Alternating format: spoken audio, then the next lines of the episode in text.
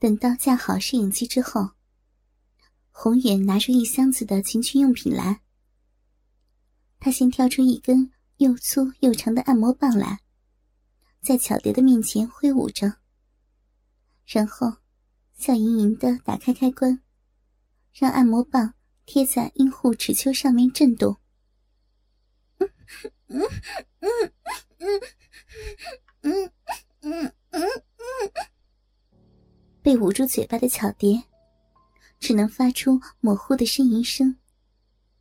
眼前的摄影镜头，就像一对陌生人的眼睛一样，正在看着他喜悦的媚态。只要一想到这儿，巧蝶不禁要马上高潮起来，陷入腾云驾雾的舒畅感。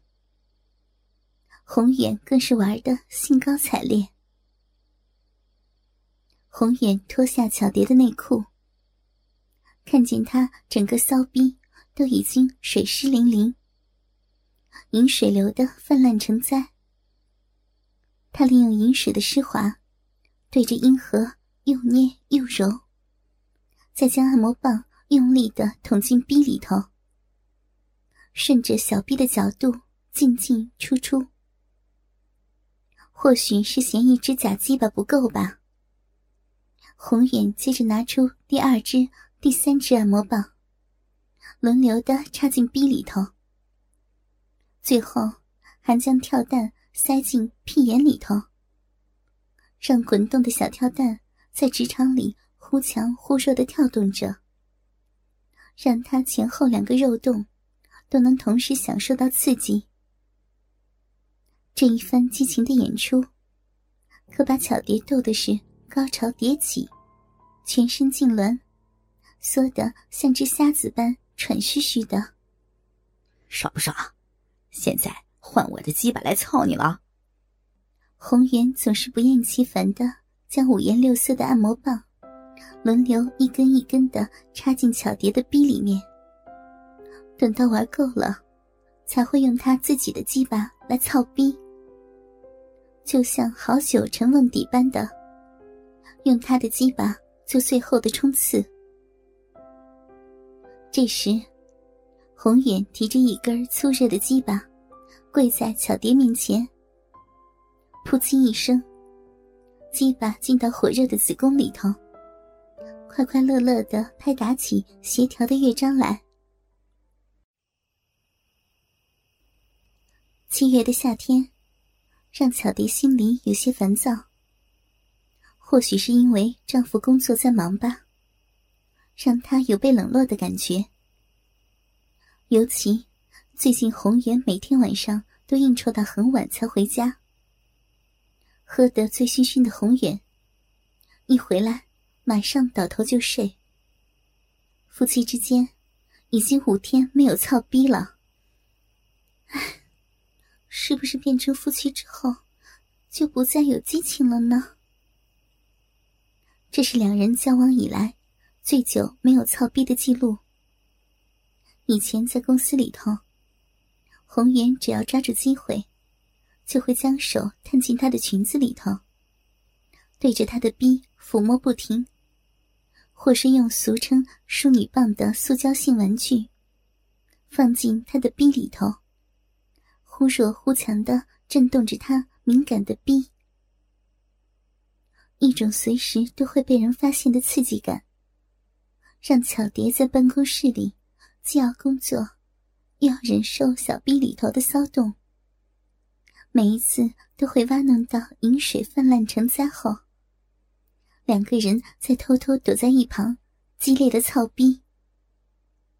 这种事情每天重复数次，也乐此不疲。就算巧蝶越是来，红颜也会拉她进厕所里头。要求他用嘴来帮他吹喇叭，也是正因为如此，巧蝶衣柜里头只有裙装而没有裤装，随时准备好让丈夫侵入自己的身体。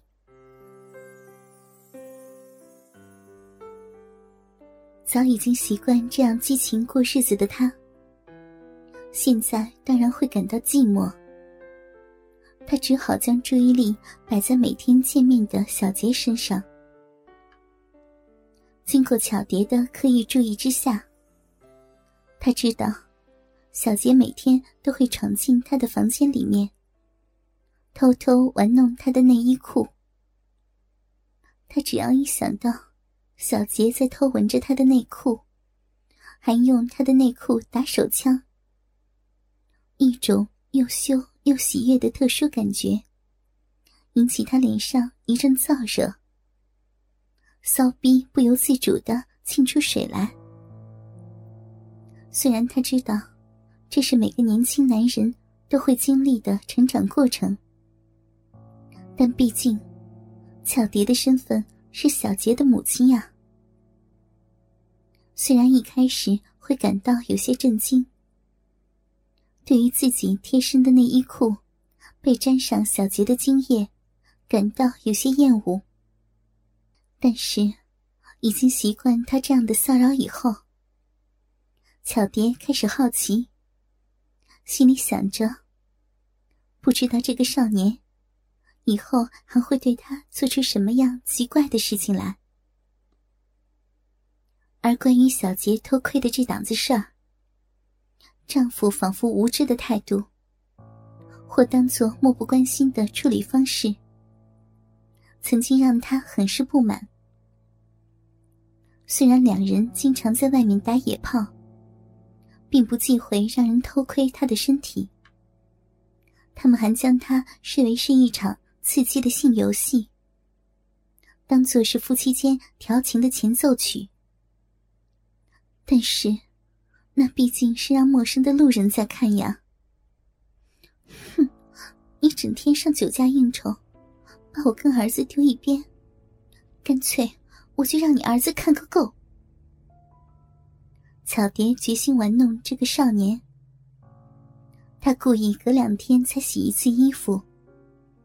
让小杰有充分的时间欣赏她的亵衣，连丈夫每次拍摄的录影带即使用在他身体娱乐用的情趣用品，也不再藏起来，故意放在显眼的地方，让小杰自己去研究。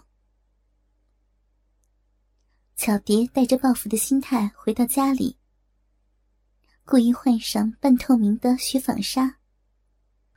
忙进忙出，吸引着坐在沙发上面看电视小杰的目光，让他一直不停的斜着眼睛，偷窥他的一举一动。哎呦，好热呀！小杰，你要喝果汁吗？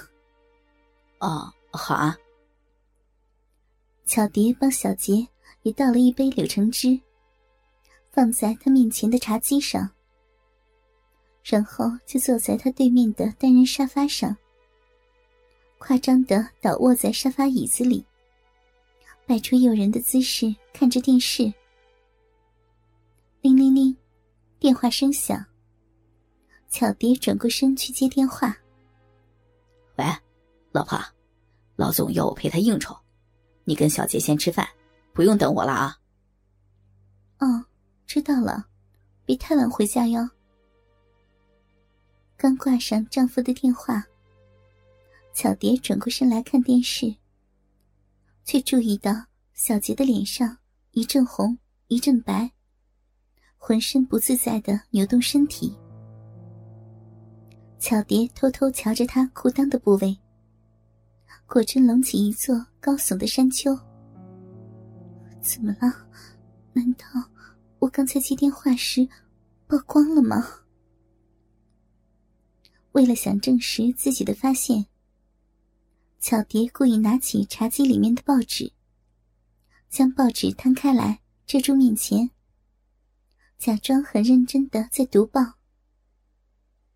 他带着调皮的心情捉弄一下小杰，他微微的张开大腿根，露出一大截内裤来。再用眼角的余光来偷看小杰的反应。